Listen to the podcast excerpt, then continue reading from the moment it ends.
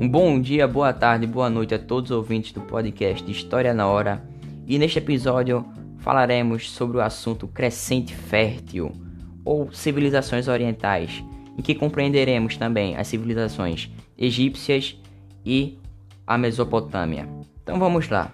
Crescente fértil, um termo muito conhecido, mas o que de fato ele significa? Os cientistas somaram e encontraram duas expressões. Uma que é a quarto crescente e a segunda que vem com o termo fértil. Mas por quê? Porque dá o destaque aos rios. O primeiro deles, o rio Nilo, que banha o Egito e é responsável pela fertilização de suas margens. Já no âmbito da Mesopotâmia, temos o rio Eufrates e o rio Tigres. Era presente o trabalho de manipulação dos camponeses e o controle deles por seus reis, no Egito existia o faraó. Na Mesopotâmia, o patese. Eles controlavam um exército de camponeses. Quando os rios sobem, emergem, eles são direcionados para as pedreiras, no objetivo de cortar as pedras, produzir os tijolos. No caso da Mesopotâmia, erguer palácios, templos, altares, conduzir a construção de açudes, diques, além de estabelecer o erguimento de grandes galpões que irão armazenar os grãos, como o centeio e a cevada. Esses grãos se transformam em moeda de troca para ser usada no campo, do, no, no, na compra de tudo que aquelas pessoas, aquelas sociedades não tinham, como cavalos, escravos, metais preciosos e madeira.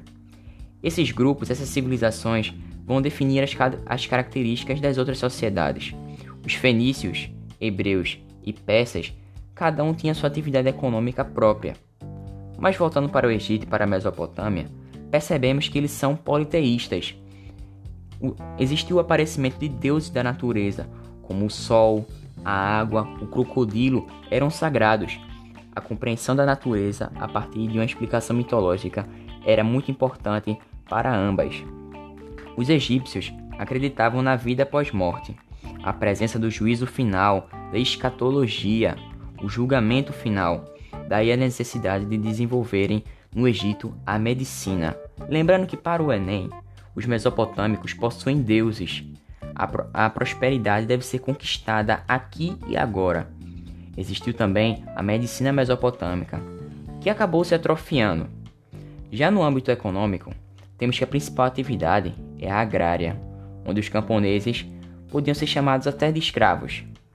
Eles, para o Enem, trabalham em nome dos reis, dos deuses, pela honra, paz e prosperidade dedicada aos deuses. No âmbito da sociedade, percebemos que ela é rígida e imóvel, com reis, sacerdotes, logo abaixo a nobreza e mais embaixo ainda o povo, composto por artesãos, ourives. Esses últimos tinham condições de vida péssimas, a política egípcia era centralizada, se propaga como uma, como uma civilização coesa. Já a mesopotâmica formou cidades-estados. Quando havia anexações, existiam unificações temporárias, passageiras, daí as constantes brigas internas. Temos também o, o destaque para a matemática e os efeitos culturais, pois todo o conhecimento vai ser controlado pelos sacerdotes sendo isso um efeito para a valorização dos deuses. Indo agora para as sociedades fenícias, hebraicas e persas, vamos perceber que cada uma delas tem suas particularidades. Para os fenícios, no âmbito econômico, havia a presença do comércio marítimo, ou calassocracia.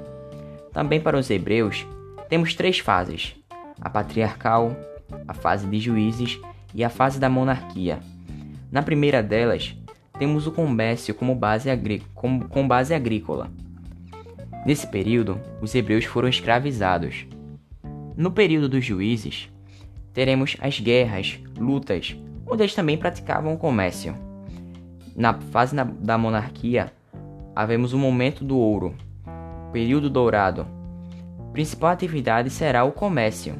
Indo para os persas, na parte econômica, a principal atividade era o comércio terrestre onde eles criavam estradas interligando várias cidades.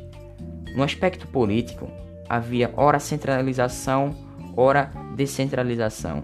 Os fenícios se apoiaram em cidades-estado, cada uma ao longo do seu litoral.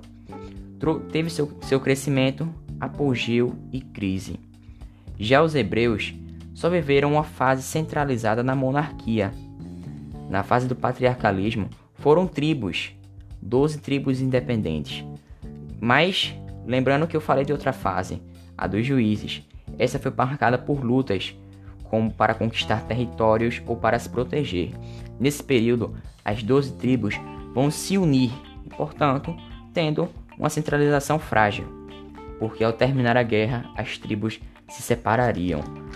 Temos também os persas, que terão um governo centralizado com a monarquia hereditária. Já no campo cultural, o último a ser citado, os hebreus fundaram a religião monoteísta, baseada na crença no Deus Jeová, e as outras civilizações eram politeístas.